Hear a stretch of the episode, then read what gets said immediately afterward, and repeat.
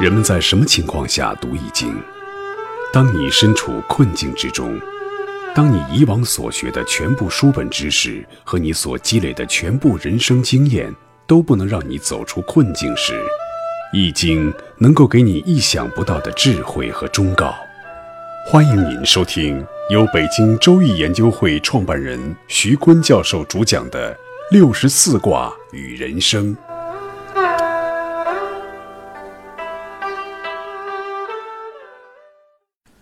亲爱的各位听众朋友，大家好，我是北京周易研究会创办人徐坤。今天我们继续带您走进周易殿堂，讲述六十四卦与人生。大家好，我是尚经纬。尚经纬是长期研究易经，对易经也有独到的解释啊。上一讲呢，丰富了我们的视野。这一讲呢，我们接着讲，我们讲了。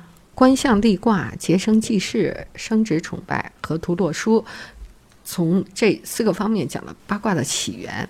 但是更为重要的一点呢，就是文字起源说。那在古代呢，那个八卦呢，有一种说法是古代的文字啊。我们在那个殷商的甲骨文也看到了这种证明啊，就是殷商甲骨文刻的那些文字，其实都是那种卦画。和卦的解说就跟《周易》密切相关，所以文字起源说呢，它更靠谱一些。而且我们古代的文字就是仿生描摹，啊，它是象形文字嘛，火就是描述燃烧的那个火，水就是描述那个流动的水，啊，我们的这种文字起源呢，就是决定了我们民族的思维方式。这种思维方式呢，也是象形的、仿生描摹的，所以文字呢，对一个民族的他的思维习惯、他的那个行为方式、他的哲学观念，都起到了重要的源的作用啊。我们叫源，就是大而本初的那个作用。所以呢，我们民族的文化跟西方文化出现的分野啊，就是西方它是抽象的符号。我们知道那个拉丁词根的都是英文的 A B C D 啊，呃，德文的阿别切爹啊，反正就是这个拉丁语系的这个语言呢，它都是抽象的符号。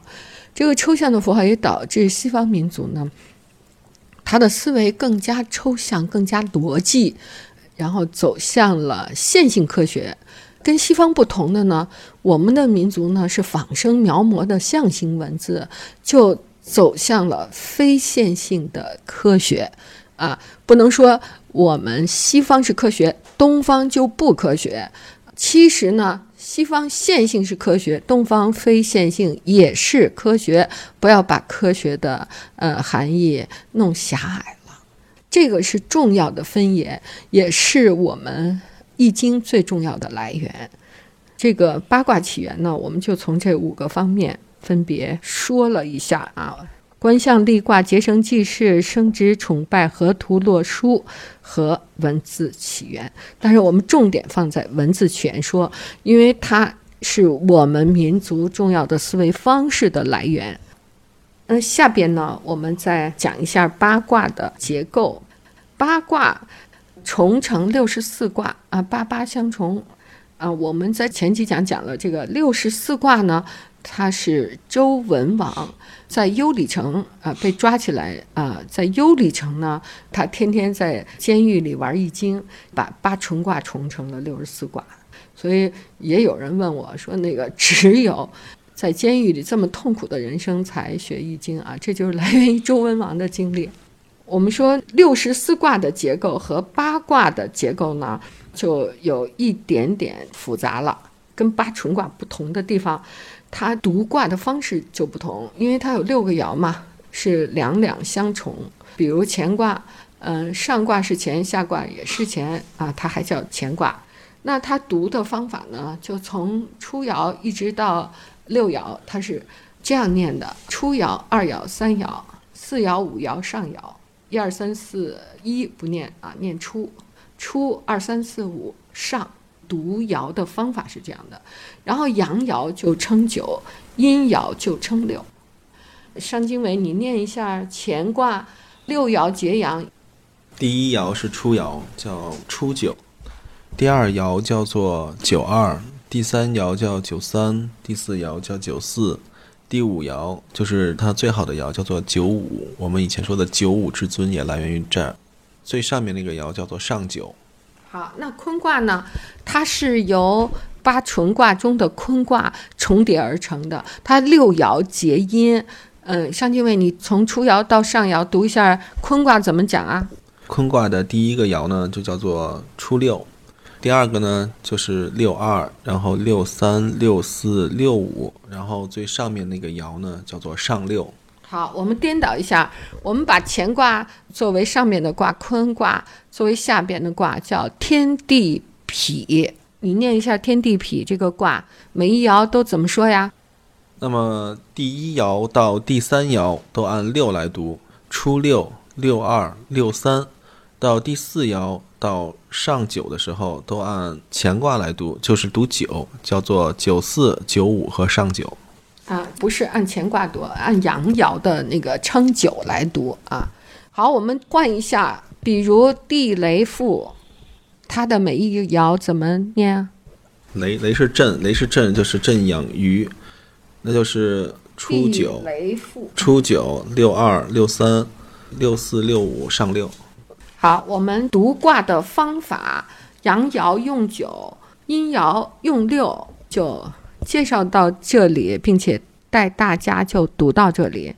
下边呢，我们讲一下卦爻辞。一个卦的组成呢，它有卦辞，还有爻辞啊。爻辞呢，从初到上就有六个爻辞，卦辞呢也有不同。比如，我们举一个卦叫乾卦，乾卦的卦辞叫元亨利贞，它的初九呢。叫潜龙勿用，啊，就龙是三栖动物啊，它可以在地上，也可以在水里，也可以在天上。那么现在这个初九呢，龙是被压到土底下，所以爻辞就告你不要动啊，你要轻举妄动的话，土就会越来越多，永远没有出头之日了。如果你遵循爻辞不动，然后风吹雨打，慢慢土就都没了。就现龙在田，九二的词就是龙就到了它的一期的生存状态，到了土地上。接着告你利见大人，什么叫利见大人啊？就见大人，你就要找那个对你事业和发展有帮助的人。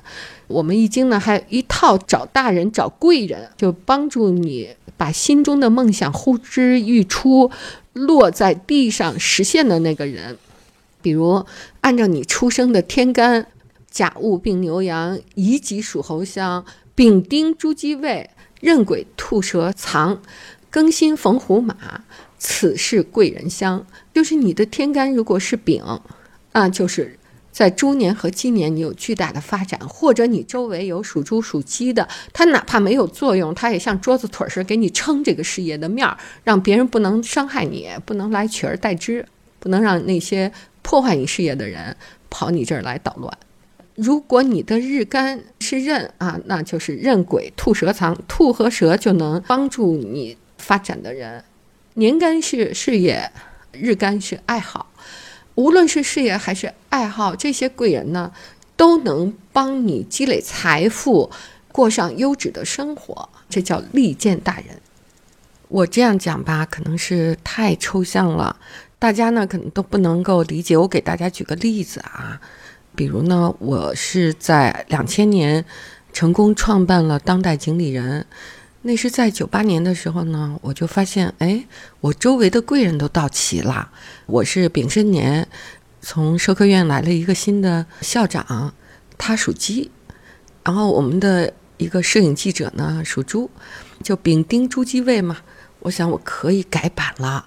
我就把一本学报叫《北京财贸学院学报》改版成一个很时尚的财经类杂志，叫《当代经理人》，得到了校长的支持，而且我们的摄影记者是非常给力的，他把中国的所有的一流的经济学专家的肖像都拍得出神入化，所以这个杂志呢发行量特别好。当然不仅如此了哈，那我的日干呢？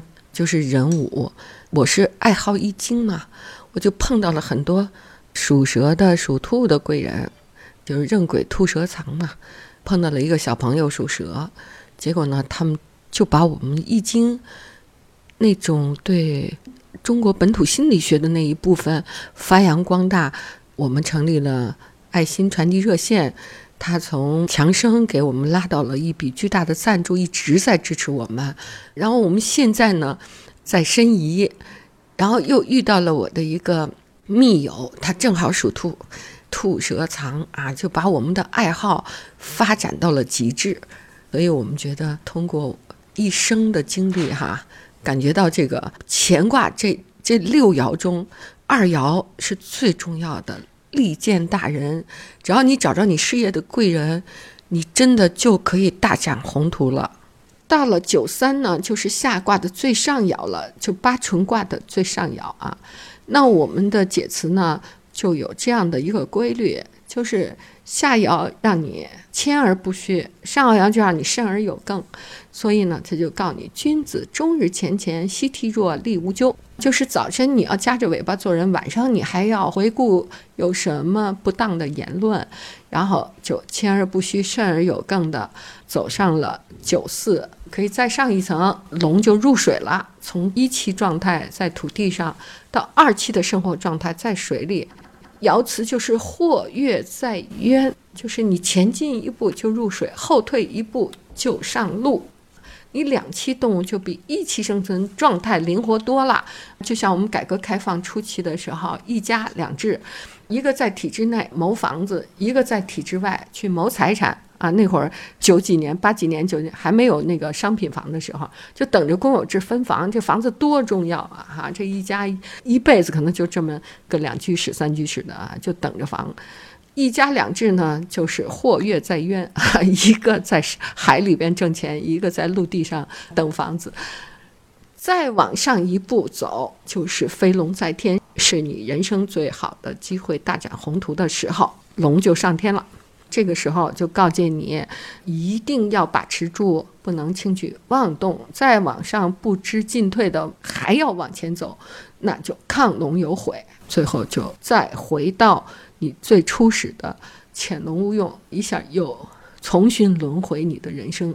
有的人经得起轮回，有的人经不起啊。特别是文化大革命那一代人，好多人都没上过学，让他亢龙有悔，二次创业基本上都不成功。所以呢，保持最好的，在飞龙在天那个企业保持最好的有海尔啊，那现在还没死呢，还活着啊，还在海外发展自己的商业模式哈。保持这种状态的企业家张瑞敏是特别喜欢易经，他是像孔子韦编三绝似的，天天读，少犯错误，不犯错误。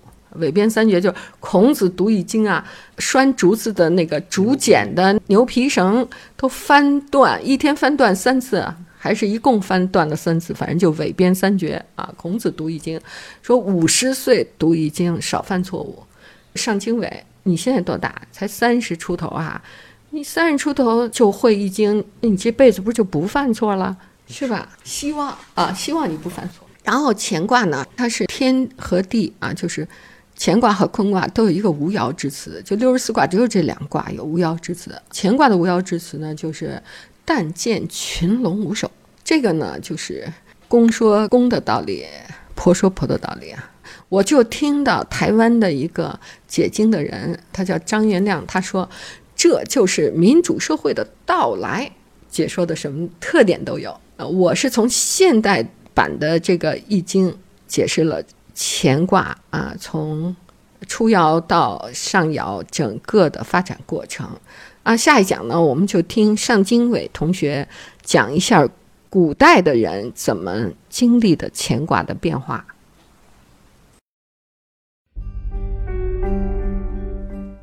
各位听众朋友。本期论题由北京周易研究会创办人徐坤教授亲自答疑，答疑热线：幺三三零幺幺二三二六五，八零零八幺零零二七七。